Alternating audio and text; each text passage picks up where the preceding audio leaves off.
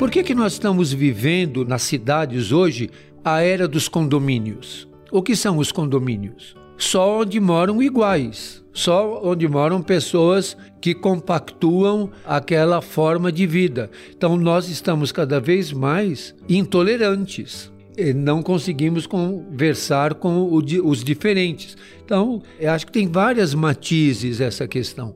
E na questão bíblica, Jesus pede: amem os que vos odeiam, é, no sentido de romper a cadeia, porque eh, Jesus até diz: se alguém te der um tapa na face direita, oferece também a esquerda. Se alguém te perde um manto, dá também a túnica. Se alguém pede que você caminhe um quilômetro, caminhe dois. É uma lógica que inverte. Agora, essa lógica que inverte, ela exige discernimento, uma espiritualidade muito forte e uma educação, porque normalmente na nossa é, você é bem mais jovem do que eu, mas na minha infância, se eu chegasse em casa e dissesse para o meu pai, fulano me bateu, ele dizia, vai lá e bate nele também. Então, é, a nossa cultura é uma cultura que incentiva um comportamento de manter circulando o ódio.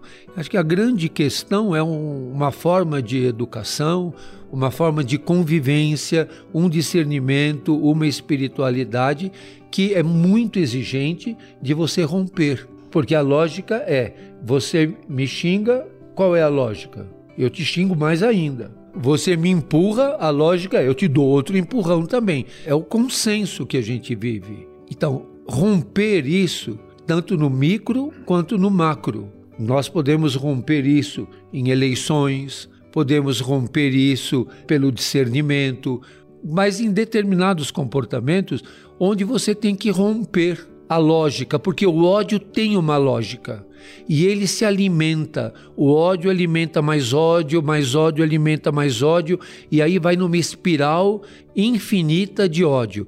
Então, em algum momento, e esse é um ensinamento cristão mais profundo, rompe esta rede.